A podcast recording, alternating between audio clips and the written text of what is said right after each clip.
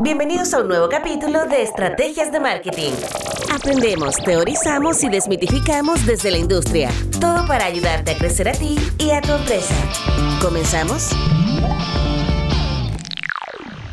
Así es, señoras y señores. Oye, bienvenidos a este segundo capítulo entonces de esto que se llama Estrategias de Marketing. Hoy día con un capítulo bien especial donde tenemos de invitado a una de las personas que según yo, ¿cierto? Más sabe de marcas a nivel nacional y, y por qué no decirlo, de todos los que conozco. ¿eh?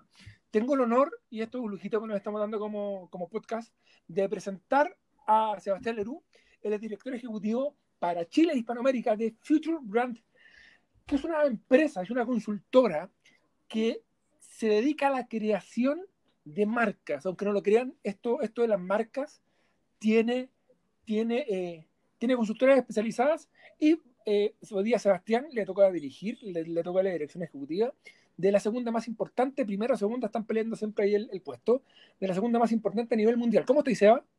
Muy bien, gracias por la invitación, Marco. Oye, Seba, cuéntanos, y la verdad que acá en estrategia de marketing queremos eh, partir siempre desde cero, porque esto, este podcast está pensado para gente que quiere iniciarse dentro del mundo del marketing y el marketing, pero la verdad que no tiene idea. Seba, voy a partir de lo más básico. ¿Para qué sirven las marcas? ¿Y qué es una marca? Mira, esa es una buena pregunta que todo el mundo debiese poder conocer la respuesta. Y una marca podemos definirla como algo bien simple. Una marca además puede ser, primero, puede ser cualquier cosa, eh, producto, servicio, persona, la verdad, es que es todo aquello que nos genera una percepción. Es decir, una percepción buena, mala, ¿cierto? Que te genere sentimientos, que sean positivos o negativos finalmente. Pero después debiese venir eh, la respuesta o una pregunta evidente eh, que tiene que ver cómo construimos esa percepción, ¿cierto? Positiva o mala sobre una marca. Y eso se hace pensando en una marca bajo dos dimensiones. Una que es la de reputación y que se construye eh, de forma súper sencilla, es la promesa que yo hago como marca, ¿cierto? A, a mis audiencias, a mis consumidores, y es versus, digamos, el desempeño que ellos perciben con respecto a mi promesa. Es decir, si yo prometo que voy a tener eh, viajes sustentables y la verdad no lo son tanto, mi reputación como marca cae y por lo tanto mi percepción se ve dañada. Y la segunda dimensión de la marca, dijimos reputación era la primera, la segunda es la identidad y que es eh, todo aquello que tiene que ver con mi imagen.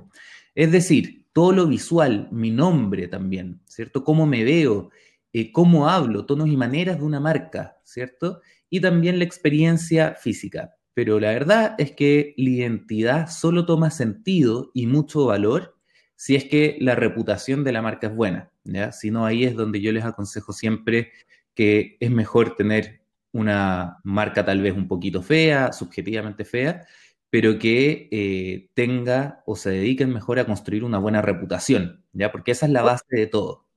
Por lo tanto, Seba, eh, tú nos estás hablando de la construcción de marca de manera holística. Mira qué interesante para todos los que nos están escuchando. ¿Qué le diríamos a toda esa gente que piensa que es solamente tener un, eh, tener un, un logo? Y, y tienen un amigo y te dicen, mira, yo te construyo la marca por dos pesos y, y, y, te, y, cuando te pasan la marca te mandan un, un PDF o te mandan un, logo. ¿Qué le diríamos a esa persona? ¿Eso es una marca, Sebastián? Eh, no, eso es solamente una parte de la marca, es como la puntita del iceberg, es, es con lo que confunde la mayoría de las personas a las marcas, y ahí es, es bien interesante lo que tú propones desde lo holístico, porque efectivamente, y esto un poquito más dedicado como a, los emprendedores, probablemente cuando están partiendo con sus negocios, ellos tienen que entender que la marca es una herramienta de gestión del negocio. Es decir, todo lo que ustedes hagan en cualquier área de su negocio, cómo es su producto, cómo es su servicio, cómo hablan ustedes, cómo se presentan, eh, cómo tratan a sus colaboradores, cómo finalmente es el proceso de logística de llevar su producto del punto A al punto B todos esos puntos de contacto, que no necesariamente son los evidentes desde el punto de vista comunicacional, son parte de la construcción de la reputación de marca y generar una buena percepción. Entonces, hay que dejar de lado esa como, ese gran mito que, que se ha dado en la sociedad de que la marca es un logo o que la marca solamente le pertenece como al área de comunicación o de marketing, porque eso no es así. Aquí en Estrategias de Marketing queremos siempre entregar herramientas que sean a las que la gente pueda acceder. Por lo tanto, Seba, si yo te preguntara, si yo te preguntara por un paso a paso de alguien que está recién partiendo, de alguien que tiene un excelente producto, que está importando, que está creando un producto, pero que no tiene una marca. Hoy día, ¿por dónde debería partir? Lo primero que hay que hacer y, lo que es mi recomendación es partir desde eh, la definición de tu negocio, tener muy claro eh, qué son, qué es lo que hacen, qué es lo que venden y ojalá entender si es que tienen un elemento diferencial versus la competencia. Y aquí hay algo que eh, los que están partiendo tienen que tenerlo claro, es que siempre hay un competidor, más allá que uno diga, no, somos súper innovadores, no existe nadie en el mercado, eh, no hay que entender a la competencia como un competidor directo que haga algo exactamente igual a ti, sino que como aquel que te puede robar ingresos de un cliente, un cliente que no necesariamente quiso comprarte lo tuyo, sino que prefiere gastarse la plata en algo más. Y bajo esa lógica, eh, al cliente lo que le interesa es primero entender muy bien lo que haces. Y si tú no eres capaz de decir en una frase máximo a qué te dedicas, hay un gran problema. Entonces, ese es el primer paso. Decir a qué me dedico. Lo segundo, entender realmente cuál es mi valor diferencial versus a eh, un competidor. En el caso que yo entregue un producto A y mi competidor entregue también más o menos un producto similar, ¿qué me hace diferente a mí o por qué me tendrían que elegir? ¿Es mi servicio? ¿Es porque tiene mejor calidad? ¿Cuál es el que me da, de cierta forma, valor agregado y no vaya donde el competidor? Yo creo que esos son los dos primeros pasos esenciales. El tercero tiene que ver con eh, la consistencia, porque si tú definiste cuál es tu negocio, definiste en qué te vas a diferenciar, tienes que ser súper consistente en cada una de las cosas que hagas y comuniques. O sea, esa diferenciación tiene que verse en cada uno de esos puntos de contacto que tú utilices hacia tus audiencias. Y yo diría que esos son los tres puntos como básicos, eh, como para poder empezar a trabajar sobre la marca. Después que ya tienes definido eso, puedes entrar en lo que son atributos, ¿cierto? Puedes entrar en, en conceptos, puedes ya empezar a trabajar todo lo que es identidad visual, verbal, etc. Pero sin esos tres primeros puntos, la verdad es que es muy difícil construir una marca potente hacia el futuro. Sebastián, bueno, Sebastián Lerú, eh, para la gente que recién se viene incorporando, Sebastián Lerú, director ejecutivo para Chile y Hispanoamérica de Future Brand, una de las consultoras de marca más importantes a nivel mundial, responsables, entre otras, de la marca Juan Valdés, Algramo, marca País Perú, marca Haití, que les quedó hermosa, en Mall Plaza, la renovación de marca Entel, entre muchas, muchas otras, y perdona acá Sebastián por eh, no hacerle frente al tremendo portafolio que tienen ustedes. Seba, si tú pudieses destacar una marca que ustedes hayan creado, cuyo proceso a ti te pareció particularmente interesante por lo que se logró y justamente por lo que produjo dentro de la compañía, ¿cuál podría ser? A ver, te voy a, te voy a meter en conflicto. Ah, ahí me vas a meter en conflicto. Yo creo que me gustan muchas marcas, depende. Eh, yo diría que las que más me gustan son las que tienen mayor impacto social eh, dentro de esas eh, hay dentro del mundo privado y también dentro del mundo público. Dentro del mundo privado, de las que más me gustan, eh, que acabamos de desarrollar hace muy poquito, una es Algramo, que uno podría decir que es un emprendimiento, pero la verdad ya ha crecido bastante y está tomando connotación internacional. Les quedó muy la renovación. Sí.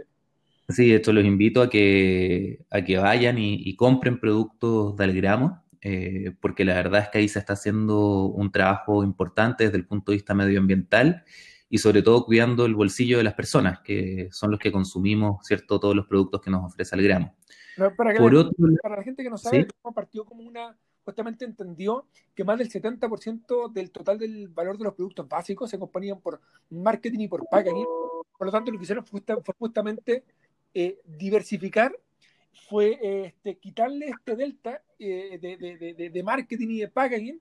Por lo tanto, lo que hicieron fue hackear de una u otra manera la fórmula y hacer productos de la misma calidad en envases reciclables y reutilizables. Esa es básicamente la propuesta de valor hoy día de Algramo para que la gente lo, eh, vaya a conocer. Hoy día la están rompiendo, son invitados permanentemente a dar conferencias en el mundo sobre por, por su aporte al, al, medio ambiente y su aporte como a la conciencia del consumo.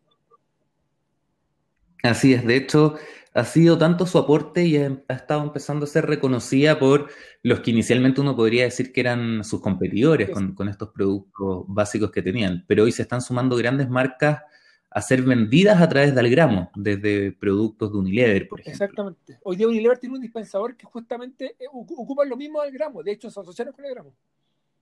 Sí, exacto. Después, eh, como ejemplo de otra marca que, me gustó mucho, también del mundo privado, es Copeuch, que Copeuch, no sé si saben todos lo que es, una cooperativa, o sea, una institución financiera cooperativa que lleva un montón de tiempo en el mercado y decidieron renovar, digamos, su identidad, trabajar desde la marca y entendieron esto de que la marca es una herramienta de gestión del negocio.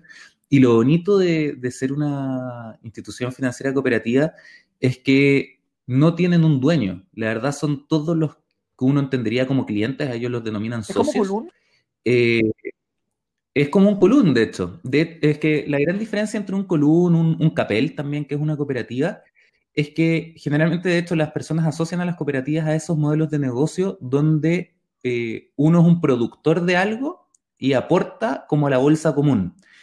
Eh, la cooperativa financiera es similar desde el hecho de donde todos somos dueños de la cooperativa, ¿cierto? Como socios, con la diferencia de que yo como socio de, de Copeuch no estoy produciendo, digamos, pero sí todos mis aportes económicos y mis accesos a ciertos créditos hacen que todo el, digamos, eh, la rentabilidad de Copeuch finalmente, después de un periodo, se entrega a través de remanente. Entonces es como que me entregan todo lo que ganó, ¿cierto? La compañía, al final de un año, se lo entregan de nuevo a sus socios y lo reparten equitativamente.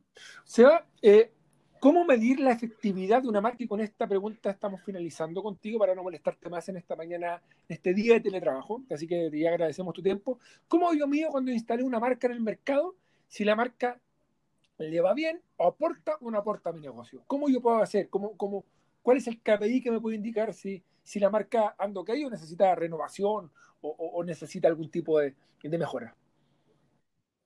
La verdad es que no existe un KPI único, existen millones, millones de, métricas distintas y para eso eh, hay que entender muy bien qué eh, le vas a pedir tú a la marca, ¿ya? Porque si no tienes definido cuál es el aporte de la marca a tu negocio, ya sea, por ejemplo, generar lealtad o generar nuevos clientes o generar una nueva experiencia, es muy difícil definirte cuál es el KPI. Sin embargo, eh, de forma general, lo que uno debiese estar buscando, eh, pero ya es una fórmula un poquito más financiera, es entender cuánto más están dispuestos a pagar por mi producto, ¿cierto? Cuando tiene mi marca o cuando no la tiene si la gente está dispuesta a pagar más por tu marca teniendo, eh, o sea, por tu producto teniendo esa marca, es que estás teniendo un buen desempeño. Dicho de manera sencilla para que la gente lo entienda, por ejemplo, si por un café sin marca estás dispuesta a pagar 300 pesos y el mismo café con marca estás dispuesto a pagar 1.500 pesos, tu marca, bien en sencillo, cuesta 1.200 pesos. ¿Por qué? Porque la gente está pagando solamente 1.200 pesos solamente por tener ese logo cuando el valor, cuando, cuando el, cuando el sabor del café y la propuesta es exactamente la misma. Exacto, exacto. De hecho, tú podrías hacer eh, o trabajar una, herramienta donde planteas los objetivos, ¿cierto?, del negocio, primero, como es la base de todo. Luego vienen los objetivos de marketing. Abajo de eso vienen los objetivos de marca. Abajo de eso el objetivo de la experiencia que quieres entregar a través de esa marca. Y debajo los objetivos como creativos si tú tienes bien alineado todos esos objetivos, ¿cierto? Que van chorreando hacia abajo, vas a tener una buena construcción de marca. Y después las mediciones de los KPIs en cada uno de esos, digamos, esas dimensiones, si las vas construyendo bien, te van a terminar aportando a la base que es el objetivo del negocio. Así es, bueno, hablando de marcas, esta mañana, este día, depende de la hora que estén escuchando este capítulo de Estrategias de Marketing, junto al maestro, junto al líder de marca y el director ejecutivo para Chile y Hispanoamérica de la consultora Future Brand, Sebastián Lerú. Seba, solamente darte las gracias una vez más por el tiempo que te estás dando con nosotros y en general con la gente. Yo creo que este tiempo de, este tiempo de estar en casa nos ha, nos ha llevado a querer aportarle al resto y fue justamente la razón por la que se crea este podcast. Así que solamente darte las gracias de, por haberte dado el tiempo de compartir un poco tu experiencia, eh, a pesar de tu escasez de tiempo. Así que bueno, ya lo, lo hemos conversado muchas veces con el SEA. Seba está tapado en trabajo, pero siempre me dice, Marco, llámame nomás para cualquiera de tus iniciativas que aporten a la gente, no tengo ningún problema en estar ahí. Así que muchas, muchas, muchas gracias. De verdad que te has pasado. No, a ti Marco y mucho éxito con el programa. Muchas gracias. Chicos, esto fue el capítulo número 2. El primer capítulo hablamos sobre lo que era marketing y hoy día no podíamos hacer otra cosa que sino hablar de lo que era una marca. Esto fue Estrategia de Marketing. Recuerda seguirnos en Anchor. Eh, aquí está el enlace. Hacernos cualquier pregunta y vamos a estar siempre en contacto. Nos vemos. Chao.